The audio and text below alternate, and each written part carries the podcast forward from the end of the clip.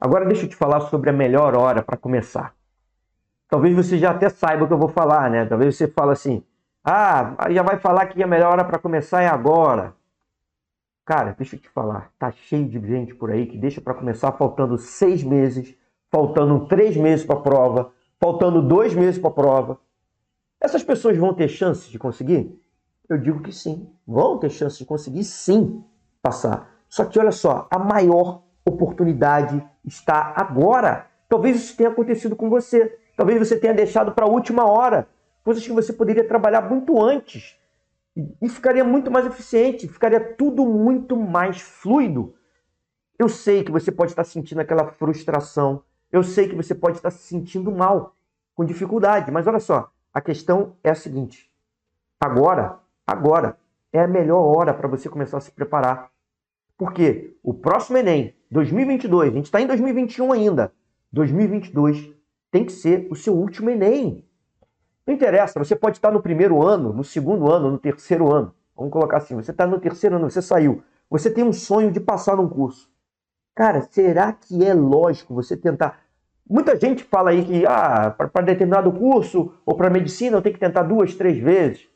Para psicologia eu tenho que fazer mais de um ano, tenho que tentar duas vezes, aí eu consegui a faculdade que eu quis. Cara, não é porque a maioria faz assim que é o certo.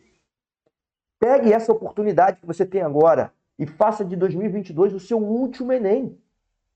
Atinja 847 pontos em matemática. Alavanque sua média geral para cima. E aí você vai conseguir o que você quer.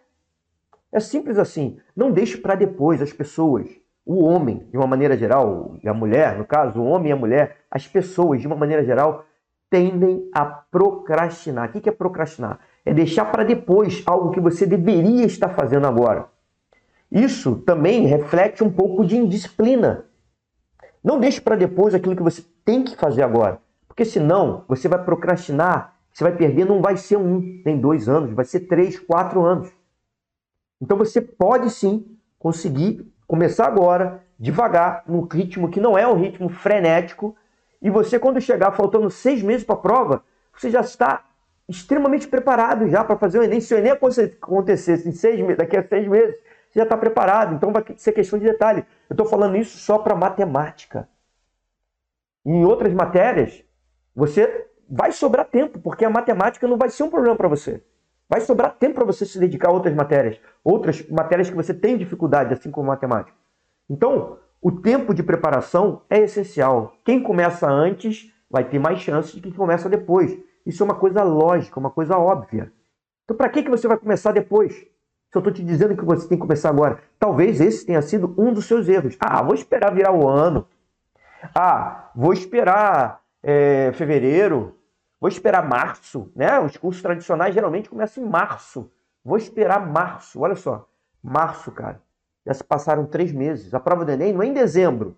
A prova do Enem é em novembro. Quem começa em março vai ter quanto tempo de preparação? Faz as continhas aí. Novembro é 11, mês 11, né? 11 menos 3 dá quanto? vai ter nove meses. Nove não, oito meses. Olha só, até eu estou fazendo continha errada aqui, 11 menos 3, vai ter oito, de oito a nove meses, né? Por que isso? Para que isso? Que não começar em janeiro? Por que, que não começar a, a fazer algumas estratégias, a, pelo menos a pensar no que errou já em dezembro? Essa é a hora. Você não precisa começar a estudar que nem um frenético agora em dezembro. Mas você pelo menos tem que ter uma análise crítica do que você fez. O que, que deu certo, o que, que deu errado. Isso é importante para você começar agora, tá?